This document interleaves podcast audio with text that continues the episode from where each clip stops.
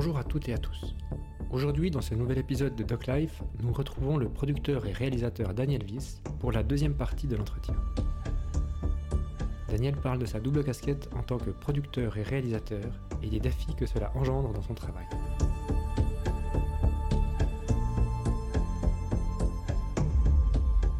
Tu dis qu'il n'y a pas d'école, il n'y a, pas de- a pas de parcours type.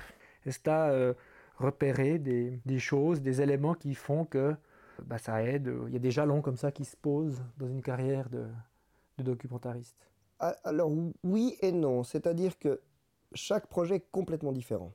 Il y a des films qui vont être très faciles à, mettre en place, si tu veux, et des films qui ont l'air simples mais qui vont être extrêmement compliqués à mettre en place. Euh, le, grand problème, cette dichotomie réalisation-production, elle est surtout liée à qui va prendre des décisions et lesquelles. Est-ce que c'est des décisions qui sont liées à l'affect, au fait que tu aimes tes personnages ou que tu aimes l'histoire et que tu as envie de, ces, ces genres de décisions liées à l'affect vont peut-être aller à l'encontre du film lui-même. Parce que, voilà.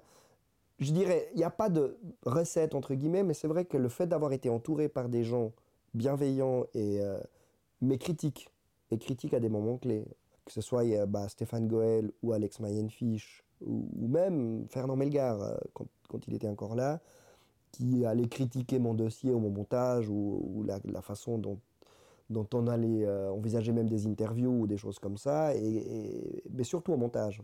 Ou même au stade dossier, c'est-à-dire euh, au stade où tu vends une idée à, à la télévision et aux institutions en disant mais est-ce que tu crois pas que ça serait plus intéressant d'avoir euh, là j'ai pas d'exemple concret mais c'est le fait de pouvoir avoir des gens qui peuvent te donner des bons conseils au bon moment Hein, que ce soit éditorial ou que ce soit productionnel ou que ce soit euh, de, c'est quoi la stratégie de diffusion?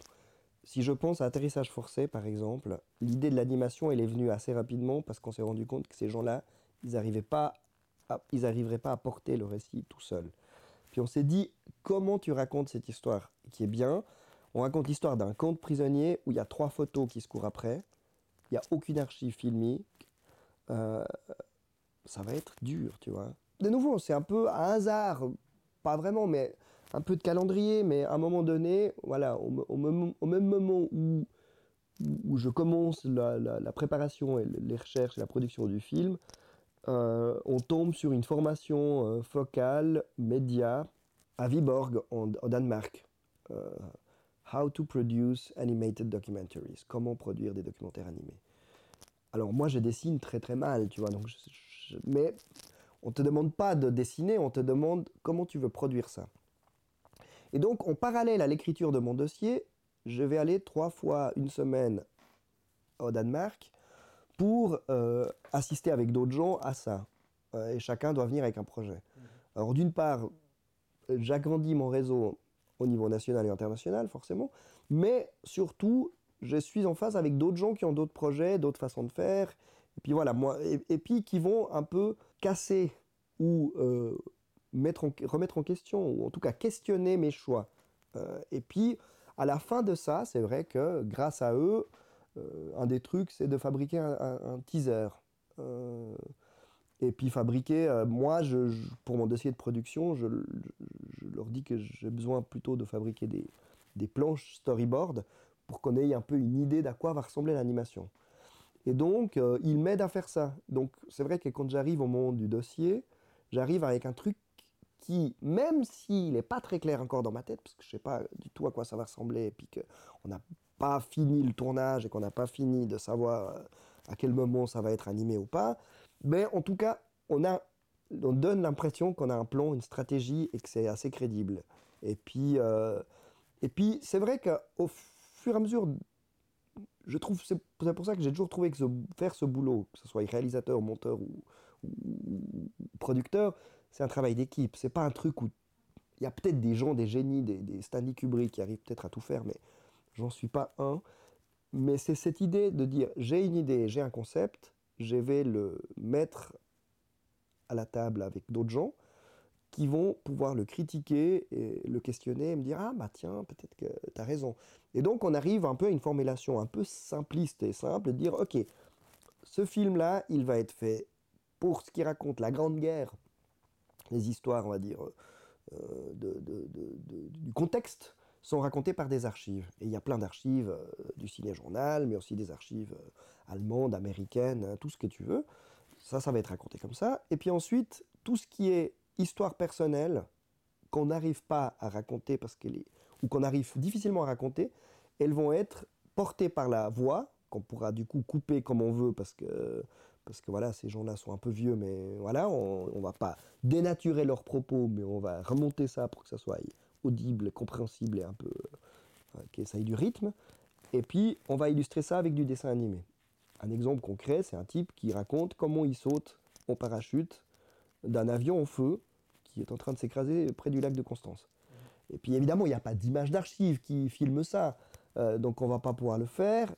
Et puis son histoire, elle est assez forte parce qu'il nous raconte que c'est la première fois qu'il saute en parachute de sa vie.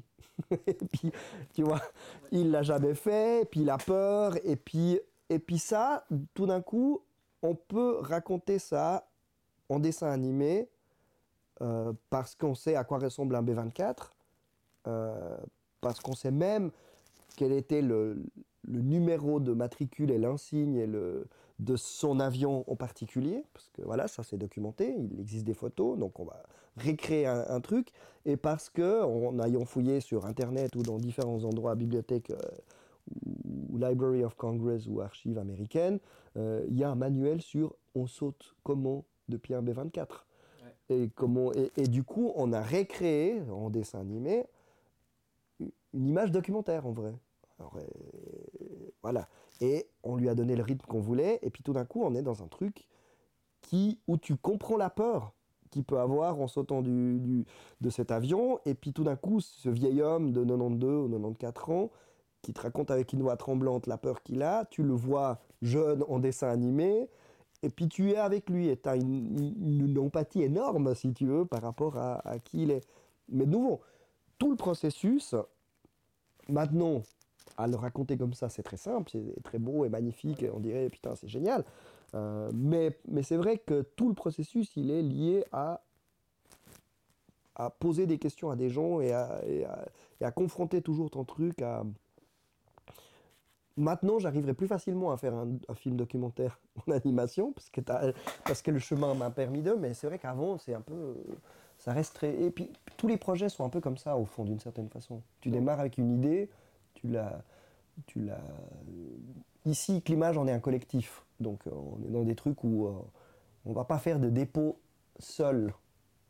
Euh, donc, si j'ai une idée de film, on va réfléchir à c'est quoi la meilleure stratégie pour pouvoir le financer. Ce film, il s'adresse à qui? C'est un film pour un public de festival de télévision, de niche, des scolaires, des, Suisses allemands, je ne sais pas, c'est égal, tu vois. Et puis ensuite, se dire, ok, comment on peut faire ça? Et puis c'est quoi la meilleure stratégie pour que ces films puissent être vus? Qu'est-ce qui existe déjà? Qu'est-ce qui n'a pas été fait? Qu'est-ce qui a déjà été fait? Qu'est-ce qui tous les films ont déjà été faits, enfin, pas tous, mais tu vois ce que je veux dire, quoi. C'est compliqué. Donc voilà, comment, c'est quoi ton unique selling argument? Unique selling point, comment tu vas euh, rendre ça visible. Euh, et voilà. Et, c'est vrai qu'on est dans un truc constant de d'essayer de, de, voilà, de se retrouver autour d'une table et puis de discuter les projets des uns et des autres et puis, puis de se dire bah tiens là on va faire ça plutôt que ça ou là on va essayer de faire un film de télévision plutôt que de cinéma parce qu'il aura plus d'impact comme ça ou l'inverse euh, le cas échéant. Donc, euh, bon, alors, si je résume un peu, enfin, en tout cas, si je, je me mets dans la peau d'un d'un jeune ou une jeune réalisateur, réalisatrice en devenir qui viendrait te voir et te demander quelques, quelques conseils pour débuter, je pense que des premiers que, que je retiens, c'est de s'entourer, pas de faire tout seul dans son, dans son coin, même si il y a vraiment cette, euh, aussi cette peur de lâcher aussi un peu, hein. surtout quand tu nous dis, euh, premier film, c'est souvent la plupart du temps. C'est difficile, mais c'est surtout très personnel. Il y a un moment, tu as mentionné aussi le fait de rencontrer des gens, pas forcément pour ton projet en tant que tel, mais de sortir aussi un petit peu de son studio, de son bon montage. Euh, tu as mentionné Focal, euh, donc ce programme de formation euh, qui propose chaque année un programme très riche, autant pour la fiction que pour le documentaire. Donc euh, moi, là, j'y vois un deuxième conseil un petit peu déguisé ou pas direct, mais est-ce que, au-delà du fait de s'entourer, de ne pas porter toutes les casquettes, est-ce que dans ce métier, il y a aussi un. Tu vas me dire, dans tous les métiers, le réseau est important, mais dans ce métier, est-ce que c'est. Alors, c'est très très important. Ici, on est dans un truc où il faut euh, connaître un peu tout le monde, quand même. Euh, ceux qui font de la fiction et du documentaire.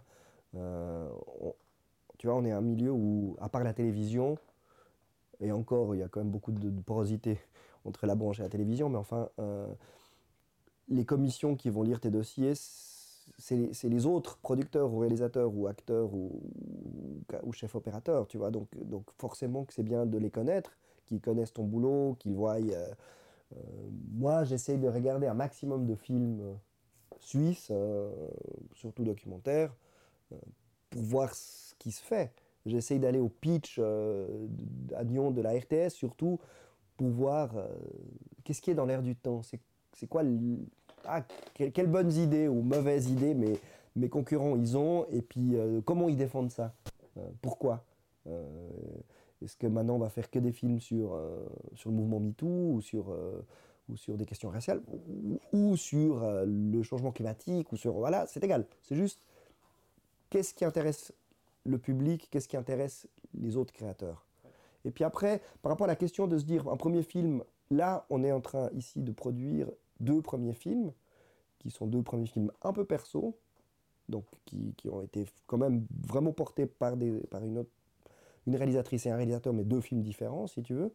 Euh, mais c'est des films où ces gens-là sont accompagnés, alors soit par un instance de climage, parce qu'on va, on va relire les dossiers, critiquer, puis poser des questions, puis voir dans notre réseau comment on pourrait intégrer ça, mais aussi et surtout par des monteuses qui ont une, expérience énorme euh, de, se dire, bah, en fait, avec les rushs que tu as tournés, tu peux faire ça, ça, ça ou ça. Il y a 10 possibilités de faire 10 films différents ou 50 films différents. Euh, et de trouver vraiment qu'est-ce qui est le film qui va le plus résonner en toi et qui tu euh, arriveras le plus à porter. Et que nous, si on regarde par rapport aussi à d'autres gens, en général, on met beaucoup de, moyens pour le montage. Et, le film documentaire est, vraiment écrit au montage. La plupart du temps, les, bugs ou les problèmes inhérents au tournage ou à l'impossibilité de faire l'interview de machin ou de tourner cette séquence euh, parce qu'il faisait moche, parce que les gens avaient plus envie ou parce que vont être sauvés au montage. Et puis on va raconter autre chose que ce que le film voulait raconter au départ, mais en gardant l'esprit, peut-être. Euh, et puis voilà, si la question du réseau, par rapport à Focal ou d'autres, elle est extrêmement importante, aussi parce que on est un pays multilingue. Et je pense que si tu veux exister en Suisse, euh, et si tu veux aussi que tes films soient vus euh, en Suisse allemande, ou vice-versa, il faut connaître les Suisses allemands, il faut les rencontrer, il faut aller aux journées de Soler, il faut... moi, j'ai eu la chance, la plus tous mes films en fait ont passé soit sur la télévision italienne, soit sur la télévision suisse allemande, et la plupart des films ont passé sur les trois télés, euh, en version doublée euh, ou tout titré ou je sais pas quoi. Mais du coup, ça veut aussi dire que à la fin, quand le film, est, surtout quand ils sont diffusés à la télévision, de la part surtout des SRF, de la télévision suisse allemande, je vais vraiment recevoir un rapport très détaillé de l'audimat, mais aussi euh, des, des courriers de lecteurs ou, de spectateurs, de spectatrices qui vont me dire. Euh, ça se fait ça, mais je trouvais ça assez fascinant, tu vois. Et puis qu'on me dit, ah, mais je, connaissais cette histoire ou je la connaissais pas, ou vous racontez des conneries, ou, ou pourquoi vous avez. Tout. Mais, mais du coup, tout d'un coup, tu, te dis, ah, en fait, c'est vrai, ça a un vrai sens de faire ce que je fais. Et puis quand, on me dit il y a tant de, gens qui ont vu ce film et puis, euh, et puis les gens sont, tant de gens sont restés jusqu'au bout, donc ça a marché, bravo ou pas. Euh, J'aurai aussi des gens qui vont... C'est vrai, c'est une vraie rencontre avec des spectateurs. Alors, c'est une fausse rencontre, mais par écran, mais par interposé, par, par email ou par, euh, message. Mais, du coup, voilà, je trouve assez intéressant d'exister là-dedans. et puis, si tu veux cette... Bon, cette dernière question justement de, être en contact un peu avec les Suisses allemands et de voir aussi ce qu'ils font et de m'intéresser un peu, a fait que j'ai commencé un peu à m'intéresser à des choses plutôt politiques. maintenant, j'ai une autre casquette qui est celle d'être coprésident depuis l'année passée de l'AROPA, l'association romande des producteurs de l'audiovisuel, avec Elena Tati de Box Productions qui est aussi coprésidente. Et, voilà, mais c'est aussi quels sont les enjeux pour la Suisse romande pour réaliser produire des films, diffuser, distribuer des films, coproduire des films avec nos pays voisins, la France, l'Allemagne, l'Italie, euh, euh, et, comment ces, questions, on va dire, existentielles ici, dans un territoire quand même petit, euh, où il y a quand même beaucoup de concurrence, tu vois, parce qu'on est un bassin relativement petit, mais il y a beaucoup de, boîtes de prod, euh, surtout entre Lausanne et Genève. Enfin, il y en a quand même ailleurs, à Fribourg-Neuchâtel et, un peu moins. On, va aller dans le Jura, mais quand même. Euh, comment ces questions-là, elles sont différentes à Zurich ou à Bâle? Euh, Comment est-ce qu'on peut vivre comme un pôle aussi linguistique différent par rapport à, à Zurich, notamment Quels sont nos enjeux par rapport à la politique nationale, à Berne, à l'OFC euh, et comment, quels sont nos enjeux par rapport à la SSR, même si nos rapports avec la RTS sont plus simples que les rapports que les Suisses allemands ont avec la SRF, par exemple. Euh, donc euh, voilà, mais c'est pas un travail que j'ai qui s'est fait du jour au lendemain, si tu veux. De, de, une, sorte de suite logique. Une sorte de suite logique depuis, depuis de, on va dire depuis le. Oui, je dirais presque depuis le moment où j'ai commencé à où mon film La barque n'est pas pleine était aux journées de Soleur, euh, et que j'ai rencontré tout d'un coup un public suisse-allemand et des autres réalisateurs suisses-allemands, jeunes et vieux, qui ont vu ça et qui ont critiqué, qui ont dit voilà, moi j'aurais pas fait ça comme ça, ou pourquoi tout, ça est bien, euh, que tout d'un coup j'ai commencé à me dire ah bah tiens, euh, pourquoi ce film-là n'a pas été produit à Zurich? Pourquoi c'est des romans qu'ils font euh, pourquoi, euh, ou alors qu'est-ce qui existe chez eux et qu'est-ce qui va se passer, pourquoi on est dans des... des, des, des c'est quoi la politique aussi de, de, de, diffusion de ce genre de, trucs. Et tout d'un coup tu te retrouves à aller au ciné-club de Langenthal ou, un truc associatif à Lucerne ou à Lugano et puis avoir eux ils fonctionnent comme ça. C'est qui leur réseau? Alors moi je fais pas partie de leur réseau mais c'est des gens qui sont restés un carnet d'adresses et de temps en temps quand il y a une diffusion d'un de mes autres films à Lugano, enfin à la RSI ou, ou à SRF, que je vais peut-être contacter en disant vous avez bien aimé machin, peut-être ouais. que vous pourriez, euh, ou, que, ou, ou, que je vais dire voilà, euh, tous nos films sont sur Play Suisse maintenant, par exemple, ou, ou ailleurs, et donc, donc du coup c'est assez important d'exister quand même et de dire aux gens que tu es toujours un peu là, parce que, parce que voilà, on est très nombreux, puis les gens ont tendance quand même un peu à oublier. Euh. Donc voilà, depuis on va dire 2014, euh, je commence un peu à m'intéresser à, des questions de, de, politique. Un peu aussi par hasard, parce que quand on a sorti La barque n'est pas pleine, c'était peu de temps après la votation du 9 février euh, contre l'immigration de masse. Et puis on s'est retrouvé avec un film qui racontait une histoire positive de migration réussie et de combat contre le Conseil fédéral euh, contre, et contre l'action nationale qui était l'UDC de l'époque. Et donc ce film a eu un écho politique beaucoup plus grand qu'il aurait pu avoir dans une autre année, compte tenu du contexte, mais qui n'était pas prévu et pré prévisible, tu vois.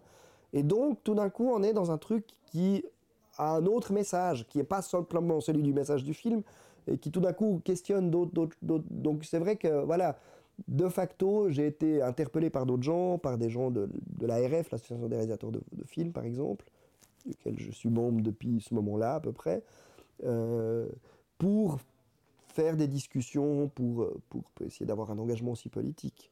Euh, en 2016, c'est autre chose, mais de nouveau, un peu dans, on, on me propose de... Euh, enfin, en fin 2015, après atterrissage forcé, on me propose de faire un film sur, euh, Jean-Pascal Delamurin. Mmh, alors, c'est Cab Productions qui vient à ça, avec un historien, Olivier Meuvely c'est pas tellement ma tasse de thé. Je suis pas euh, particulièrement radical ou, euh, ou vaudois même, enfin un peu d'adoption, mais pourquoi moi? Pourquoi? Voilà. Et puis, puis tout d'un coup, je me dis bon, en fait, un, ça risque d'être assez intéressant parce que c'est un gars quand, qui, a quand même été un peu au, sommet du pouvoir de tous les échelons, que ce soit municipal, cantonal, fédéral, tu vois, pendant, pendant les 30 glorieuses et plus. Donc c'est c'est quelqu'un qui meurt avant l'an 2000, qui meurt avant le terrorisme et Internet. Donc on est dans le vieux monde mais c'est quelqu'un qui a une carrière entre 64 et 98. Donc c'est quand même voilà, 35 ans de, carrière au sommet. Euh, donc c'est assez, assez génial. Et puis, et de nouveau, c'est là où je reviens à la politique, on se retrouve à faire ça l'année du lancement de la campagne Nobilag. Et, on et voilà, on a une vraie stratégie politique qui est celle de dire on va faire ce film, euh, qui est un film d'un portrait de quelqu'un de droite, pour que les radicaux, les PLR ou les gens du centre, euh, pas les UDC, parce qu'on n'arrivera pas à les convaincre de toute façon. En plus, de la était pro-européen, donc c'était pas tellement leur ami. Mais euh, pour que ces gens-là puissent se dire que c'est intéressant de sauver la télévision. Parce que parce qu'un, la télévision a eu l'intelligence de suivre ce gars avec des reportages. C'est un film d'archives, tu vois. Il est mort en 98, j'en ai pas. Voilà. Ils ont eu l'intelligence de le suivre euh, pendant des années à tous les échelons, que ce soit l'Expo 64 jusqu'à jusqu'à sa mort, quoi, en passant par euh, le nom à l'espace économique européen et, 50 000 autres épisodes, euh, qu'ils ont eu l'intelligence de conserver toutes ces archives et d'avoir vraiment des archives sur tout. Et que du coup, on pouvait dire, on aimerait des archives où il parle des fonds juifs en déshérence, et on les trouvait. On aimerait des archives où il est interviewé sur machin, et on pouvait les trouver. Puis il y avait vraiment un, boulot. Et ils ont l'intelligence de faire des coproductions avec des indépendants qui vont du coup faire ça. Et que du coup, en termes de création, c'est super. Et je parle d'un film historique nouveau parce que c'est un peu ma tasse de thé, mais mais pour ça, il y a 50 000 autres trucs, euh, que ce soit par rapport à des, choses de société ou des choses de, Voilà. Donc, on avait clairement un objectif qui était très lié à cette campagne-là. Et donc, euh, je suis apparu comme étant une, figure politique euh, enfin, possible à ce moment-là. bon. Et puis voilà, j'avais un petit réseau, plus ou moins grand, en Suisse romande et en Suisse allemande. Et puis voilà, puis ces trucs de formation continue de façon générale, je trouve, je trouve pas toujours que le contenu de la formation est génial, si tu veux. Je trouve que ce qui est intéressant, c'est que tu rencontres d'autres gens euh, et que tout d'un coup, euh, tu, confrontes ton projet à d'autres gens et que, et, et, que en fait, tu, vas un peu exister dans, le, dans, dans, dans, l'écosystème de la production. Euh, on a fait ensemble un, cours Eurodoc, c'est là où on s'est rencontrés, en 2018 à Versoix. Euh, les autres participants, participantes suisses à ce truc Eurodoc, euh, je les revois pas très souvent, mais je les revois quand même. Mais je suis quand même un peu leur carrière d'une certaine façon, tu vois. Ce réseau, il continue à exister un peu. Et donc, c'est pas inintéressant de garder un peu le lien et ça veut dire aussi que ces gens-là, potentiellement, un jour, ils vont soit se retrouver à être en commission pour ou contre ton film, c'est bien qu'ils te connaissent, soit à, euh, à, aller voir ou pas ce film, et en général, quand même, on est dans un milieu où on, essaye quand même de, de, regarder ce qui se fait, ce que font les autres. En tout cas, j'espère. Donc c'est assez logique, et puis voilà. Et puis, quand même, comme notre année, elle est quand même régie par euh, les trois, quatre grands festivals, euh, Soler, euh, Nyon, Locarno, Zurich, à peu près, tu vois, Winterthur éventuellement si tu fais du court-métrage, mais enfin voilà, bah, tu retrouves pas tout le monde à tous les festivals, certes, mais tu retrouves quand même un peu à chaque nouvelle édition un peu les mêmes têtes et c'est un peu, voilà. Et puis voilà, je dirais que par rapport à d'autres branches de création euh, artistique, euh, théâtre, danse, le cinéma, comme il y a beaucoup d'argent quand même en jeu, parce que c'est quand même des projets qui sont plutôt chers et qui, euh, qui vont engager beaucoup des équipes assez grandes, suivant comment, enfin surtout en fiction, mais aussi en documentaire. Pas forcément des équipes grandes, mais des équipes qui vont être payées pendant des mois et des mois, ou des semaines et des semaines. Et eh ben, je trouve qu'on est une branche qui est assez bien structurée. Euh, on l'a bien vu, l'année de la pandémie, on était ceux qui avions un plan d'action aussi par rapport aux aides cantonales ou fédérales ou, par rapport à des plans de protection qui étaient, qui étaient assez rapidement mis en place parce que parce qu'on est une branche qui est quand même régie par des producteurs. Et les producteurs sont des gens qui euh, sont censés penser euh, stratégie et penser euh, économie, financement, comment faire pour aboutir, pour que le projet se fasse de la meilleure façon possible, touche le public le plus grand possible, avec des contraintes budgétaires. Mhm. Et donc, donc voilà, on se retrouve avec des trucs très très concrets. Donc je trouve assez intéressant d'être dans un rapport justement à la politique parce que parce que voilà, on, a, on est un petit pays avec quand même une industrie assez créatrice, assez forte, hmm, et avec des histoires très intéressantes à raconter, parce qu'on a une variété de, de, gens, de lieux, de paysages, de, de langues, de cultures assez euh, vastes dans un territoire très petit quand même. Et, donc, euh, il faut défendre ça, euh, parce que voilà, c'est du patrimoine culturel intéressant, et que, et que voilà, donc j'en fais partie pas du tout par défaut, mais vraiment par conviction un peu personnelle et parce que, parce que voilà, le fait que je parle allemand m'aide quand même beaucoup aussi à être dans, des, discussions euh, au niveau national ou au niveau euh, fédéral, hein, que ce soit par rapport à la, télévision ou à, l'Office fédéral de la culture ou, à d'autres questions. On, est quand même une branche très compétitive, mais on se donne quand même pas mal de coups de main. Euh, et puis, et puis les gens sont un peu au courant de ce que font les autres, euh, aussi pour pas être tous dans les mêmes plates-bandes, pour essayer de, s'aménager des espaces, mais aussi pour se dire tiens bah voilà, je cherche un bon de montage, euh, on en a un disponible, on vous le loue. Euh,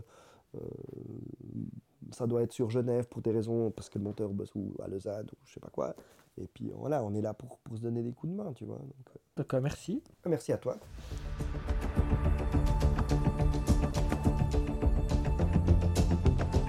Merci encore une fois à Daniel pour ce double entretien passionnant. Une nouvelle fois, je vous invite à vous rendre sur le site www.climage.ch pour suivre son travail ainsi que celui de ses collègues. A bientôt.